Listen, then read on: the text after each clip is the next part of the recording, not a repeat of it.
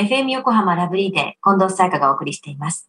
水曜日のこの時間は、もっと知りたい保険ナビ。生命保険の見直しやお金の上手な使い方について保険のプロに伺っています。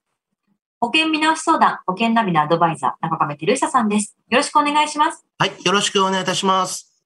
さあ、保険ナビ、先週のテーマは最新がん保険情報でしたよね。はい、そうですね。がんを取り巻く環境は日々変わってきていて、まあ中にはですね、自由診療の治療費をね、最大1億円まで保証する保険もまあ出てきていますと。まあ、病気になる前と後でどんな付帯サービスがあるかなどのをチェックして、まあ、保険を選んでくださいと。まあ、そんなようなお話をさせていただきましたよね。うん、思ってるよりカバーしてくれるものが多かったりするんですね。はい。では中亀さん、今日はどんな保険のお話でしょうか？はい。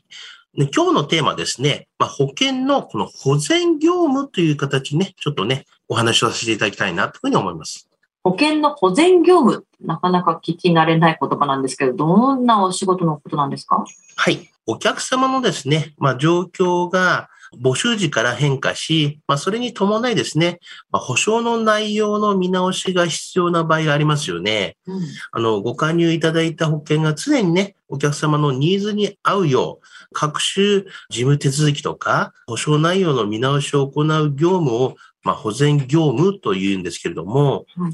あの、保険事務のね、仕事にはですね、保険会社や、まあ、保険の販売代理店で、まあ、顧客対応や、まあ、給付のね、手続きなどがあります。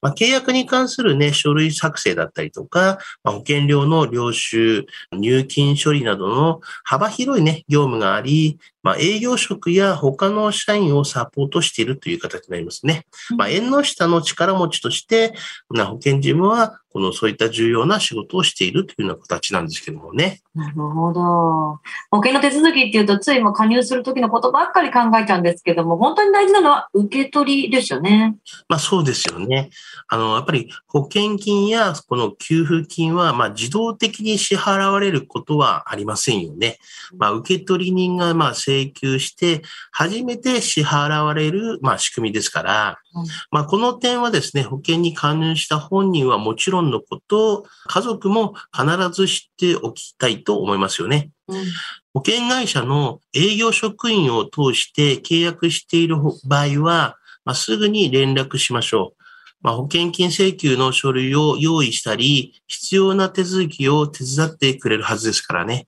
じゃあ、保険金を受け取りたいってなったら、具体的にはどんな手続きを踏まないといけないんですか？はい。まあ、いくつかありますけれども、まあ、保険会社にまずは連絡して請求書類を、まあ、請求するというのがまずありますよねうん。まあ、その次に、まあ、病院に所定の書式の、まあ、診断書を、まあ、有料で作成してもらうという形になります。まあ、次に、まあ、保険会社に、まあ、それを提出すると。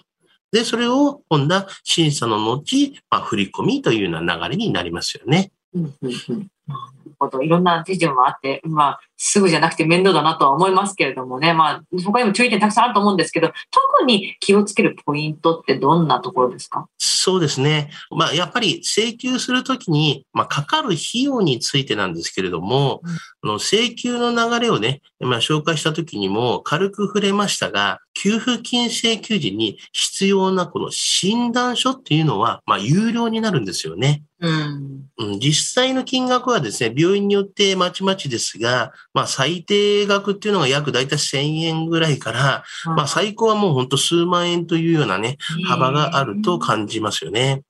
まあ、複数回に分けて請求したいという時や、本当にね、短期の入院で大きい額の給付金にならないという時、まあ、最低額ならまだいいんですけども、最高額の場合は、まあ、結構ね、何回もあるってことは大変ですよね。なんだか戻ってくるお金に対してお金払ってるみたいな感じになりますね。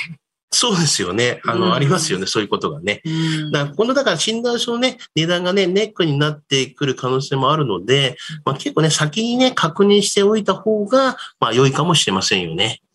意外と知らない話ですね、これはね。まあ結構ですね、あの、うんまあ診断書はかかりますっていうのは知ってるんですけども、うんまああの、数千でしょうみたいな方もいらっしゃるそうでし、すよね。でも結構もう何万円とかいうのもありますし、うんでもあと5000円かかるんだけど、給付金が3000円だったりとか、それじゃあなんだかって感じになりますよね。ありますよね、そういうことがね。あの、だから結構事前にそういったことは確認しておいた方がいいかもしれないかなというふうには思いますけれどもね。うんでは今日のお話、保険の保全業務について知得指数は？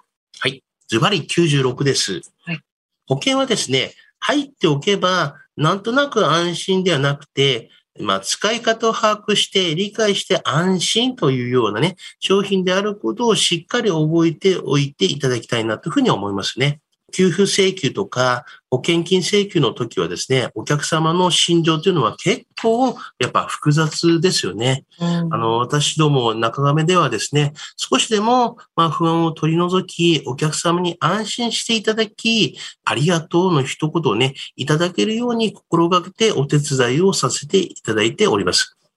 結構未払いがね、ないようにするのはね、皆様からのご連絡も大切ですので、うん必ず、まあ、ご相談だったりとか、ご連絡をね、保険のパートナーに、えーお願いしたいなというふうには思ってますね。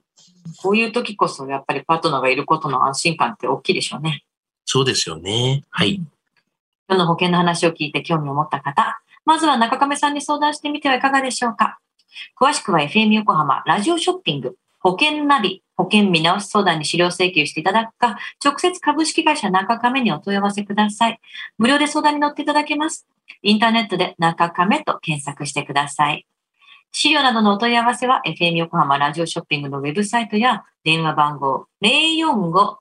045-224-1230までどうぞ。